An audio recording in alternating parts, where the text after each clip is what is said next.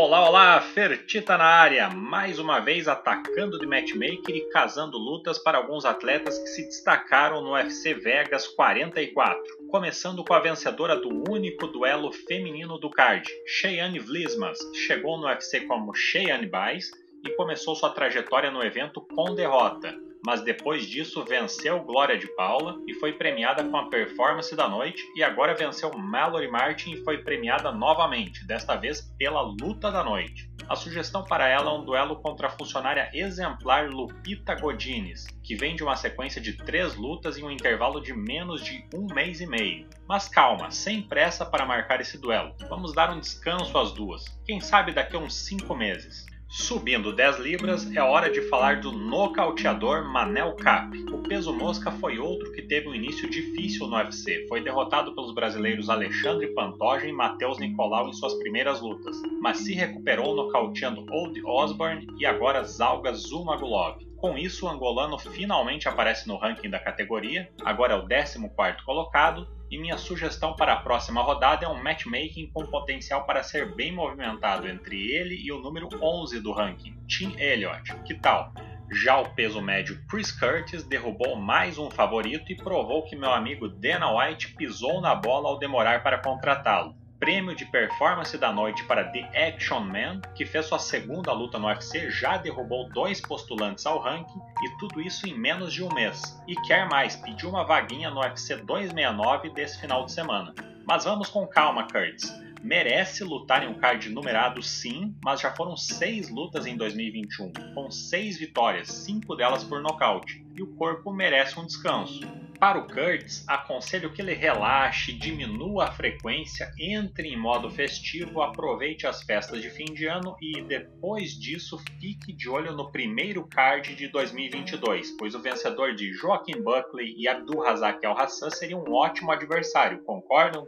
O próximo da lista é Jamal Hill. O americano fez parecer fácil uma das lutas que prometia ser uma das mais equilibradas da noite. Nocauteou o australiano Jimmy Crute em apenas 48 segundos. Merecidamente recebeu bônus e subiu duas posições no ranking dos meio pesados. Agora é o 12 colocado. Na próxima rodada faz sentido um duelo contra Johnny Walker, décimo do ranking, e que busca recuperação após a derrota para Thiago Marreta. Outro destaque do card foi o veterano Clayton Charles Guida, que em uma das maiores reviravoltas do ano suportou a pressão inicial de Léo Santos e foi mais um a sair com 50 mil dólares pela performance após se tornar o primeiro no MMA a finalizar o brasileiro faixa preta de jiu-jitsu. Aos 39 anos, o carpinteiro provou que ainda é bem competitivo, tem cardio para dar e vender e pode dificultar a vida de muitos pesos leves. Pensando nisso, sugiro um confronto entre ele e Jeremy Stephens, que após passar oito anos no peso pena, retornou aos leves esse ano.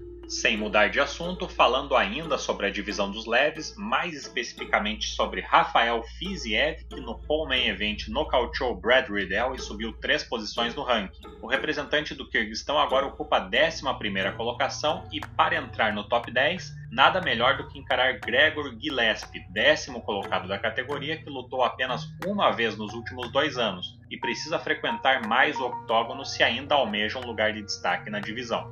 Para finalizar, chegou a hora de falar sobre os atletas que protagonizaram a tensa luta principal da noite. Pela divisão dos galos, o então quinto colocado José Aldo venceu por decisão unânime Rob Font, resultado que movimentou o ranking da categoria nessa nova atualização.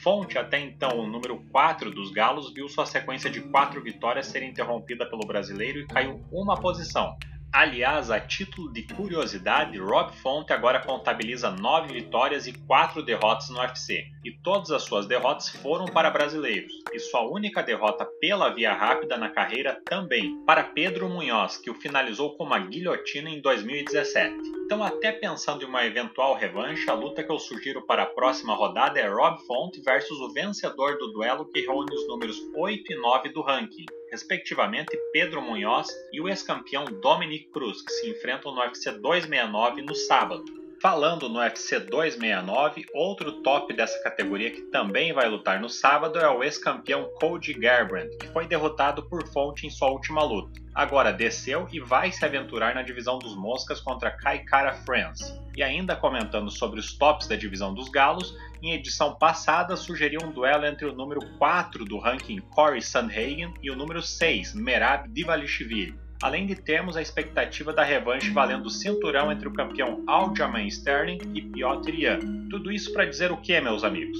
Que só sobrou um parceiro para casar com José Aldo. E é um parceiro que combina muito bem com o Rei do Rio. Afinal, seria o duelo entre o segundo e o terceiro colocados no ranking, ex-campeão peso-pena contra ex-campeão peso-galo, um confronto que ainda traria fragmentos daquela histórica rivalidade entre Tina Alfa Meio e Nova União, e também seria um embate pedido pelo próprio Aldo na entrevista pós-luta. Portanto, meu amigo Dana White dê aos fãs o que eles querem: um title eliminator entre José Aldo e TJ Dillashaw. Um abraço a todos e até a próxima!